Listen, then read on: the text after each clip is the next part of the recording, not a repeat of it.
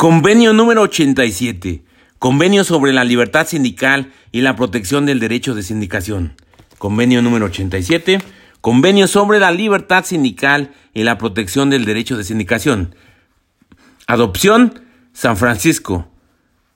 9 de julio de 1948. Entrada en vigor, 4 de julio de 1950. Preámbulo.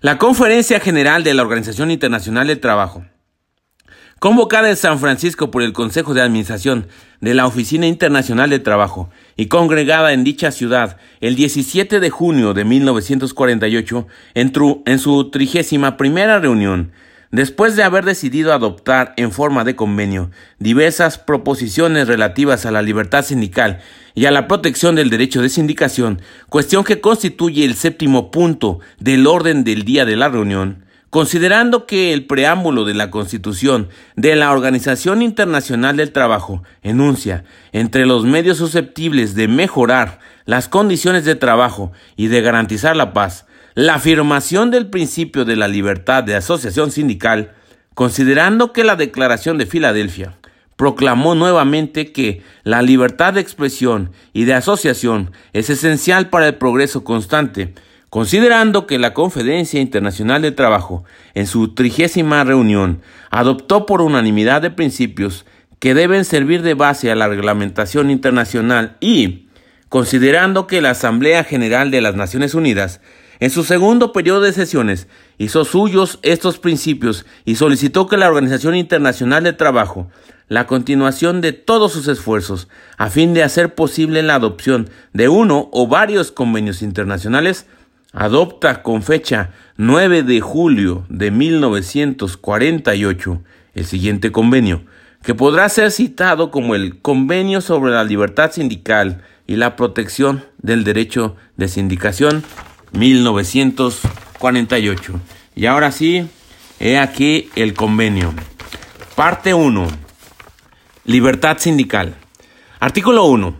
Todo miembro de la Organización Internacional del Trabajo, para el cual esté en vigor el presente convenio, se obliga a poner en práctica las disposiciones siguientes. Artículo 2. Los trabajadores y los empleadores, sin ninguna distinción y sin autorización previa, tienen el derecho de constituir las organizaciones que estimen convenientes, así como el de afiliarse a estas organizaciones, con la sola condición de observar los estatutos de las mismas. Artículo 3. Punto 1. Las organizaciones de trabajadores y de empleadores tienen el derecho de, redactar sus estatutos y reglamentos administrativos, el de elegir libremente sus representantes, el de organizar su administración y sus actividades y el de formular su programa de acción. Punto 2. Las autoridades públicas deberán abstenerse de toda intervención que tienda a limitar este derecho o a entorpecer su ejercicio legal. Artículo 4. Las organizaciones de trabajadores y de empleadores no están sujetas a disolución o suspensión por vía administrativa. Artículo 5.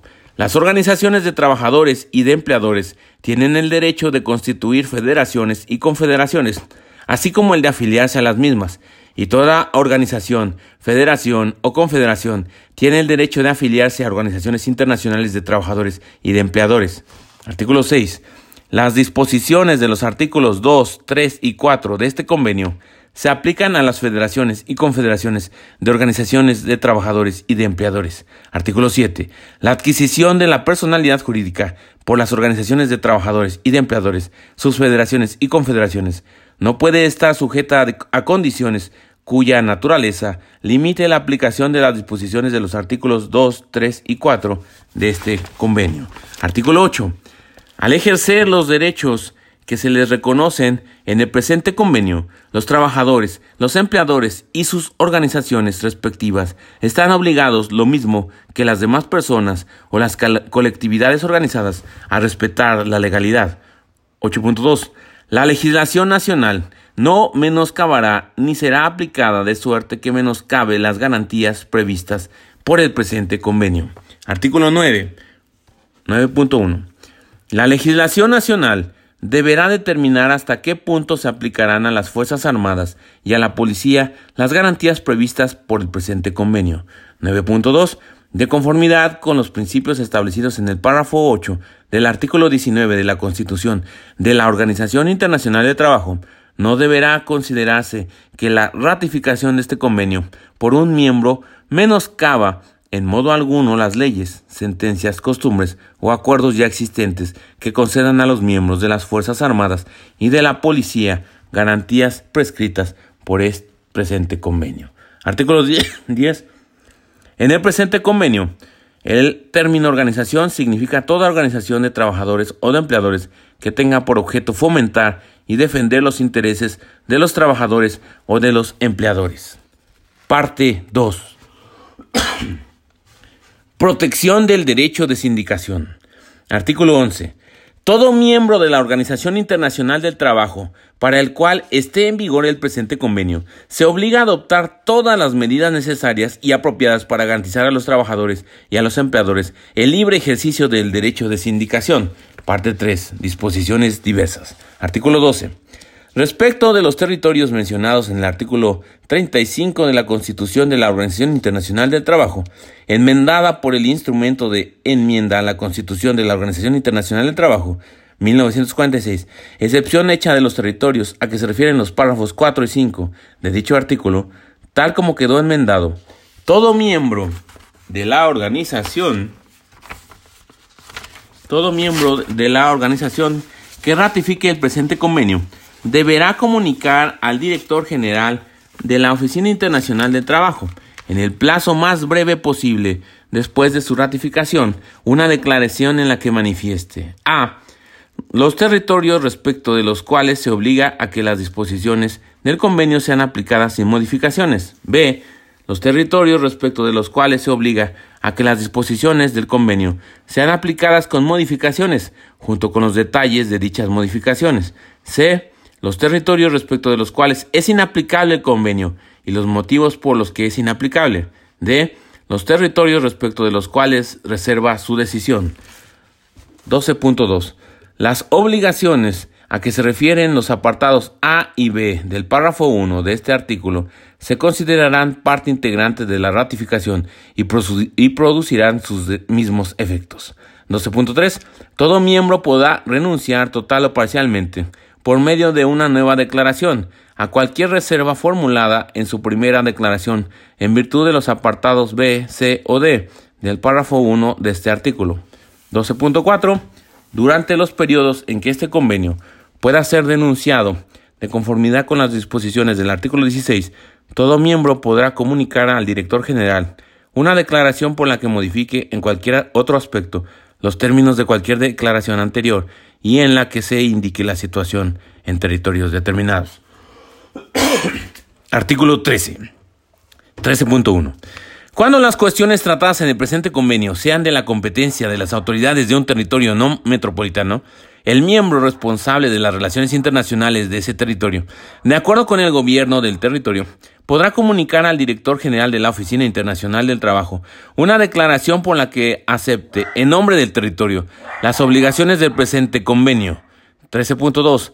Podrán comunicar al director general de la Oficina Internacional del Trabajo una declaración por la que se acepten las obligaciones de este convenio. A dos o más miembros de la organización respecto de cualquier territorio que esté bajo su autoridad común, o B, toda autoridad internacional responsable de la administración de cualquier territorio, en virtud de las disposiciones de la Carta de las Naciones Unidas o de cualquier otra disposición en vigor respecto de dicho territorio.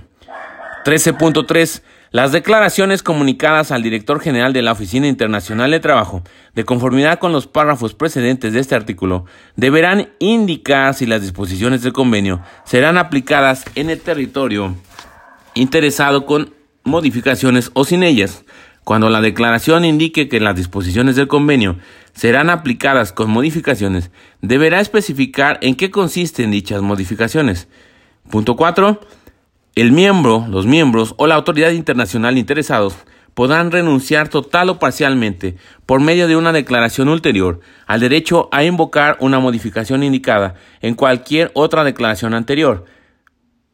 13.5 Durante los periodos en que este convenio pueda ser denunciado, de conformidad con las disposiciones del artículo 16, el miembro, los miembros o la autoridad internacional interesados podrán comunicar al director general una declaración por la que modifiquen en cualquier otro aspecto los términos de cualquier declaración anterior y en la que indiquen la situación en lo que se refiere a la aplicación del convenio. Parte 4. Disposiciones finales. Artículo 14. Las ratificaciones formales del presente convenio serán comunicadas para su registro al director general de la Oficina Internacional del Trabajo. Artículo 15. Punto 1.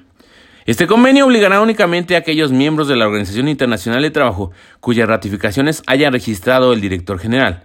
Punto 2. Entrará en vigor 12 meses después de la fecha en que las ratificaciones de dos miembros hayan sido registradas por el director general. Punto 3. Desde dicho momento, este convenio entrará en vigor para cada miembro, 12 meses después de la fecha en que haya sido registrada su ratificación. Artículo 16.1. Todo miembro que haya ratificado este convenio podrá renunciar a la expiración de un periodo de 10 años a partir de la fecha en que se haya puesto inicialmente en vigor, mediante un acta comunicada para su registro al director general de la Oficina Internacional de Trabajo. La denuncia no surtirá efecto hasta un año después de la fecha en que se haya registrado. Punto 2. Todo miembro que haya ratificado este convenio y que en el plazo de un año después de la expiración del periodo de 10 años mencionado en el párrafo precedente no haga uso del derecho de denuncia prevista en este artículo, quedará obligado durante un nuevo periodo de 10 años y en lo sucesivo podrá denunciar este convenio a la expiración por cada periodo de 10 años en las condiciones previstas en este artículo. Artículo 17. Punto 1. El director general de la Oficina Internacional de Trabajo notificará a todos los miembros de la Organización Internacional de Trabajo el registro de cuántas ratificaciones, declaraciones y denuncias le comuniquen los miembros de la organización. Punto 2. Al notificar a los miembros de la organización el registro de la segunda ratificación que le haya sido comunicada, el director general llamará la atención de los miembros de la organización sobre la fecha en que entrará en vigor el presente convenio. Artículo 18. El director general de la Oficina Internacional del Trabajo comunicará al secretario general de las Naciones Unidas a los efectos del registro y de conformidad con el artículo 102 de la Carta de las Naciones Unidas una información completa sobre todas las ratificaciones, declaraciones y actas de denuncia que haya registrado de acuerdo con los artículos precedentes. Artículo 19. A la expiración de cada periodo de 10 años, a partir de la fecha en que este convenio entre en vigor, el Consejo de Administración de la Oficina Internacional del Trabajo deberá presentar a la Conferencia General una memoria sobre la aplicación de este convenio y deberá considerar la conveniencia de incluir en el orden del día de la conferencia la cuestión de la revisión total o parcial del mismo. Artículo 20.1. En caso de que la conferencia adopte un nuevo convenio que implique una revisión total o parcial del presente, y a menos que el nuevo convenio contenga disposiciones en contrario, a.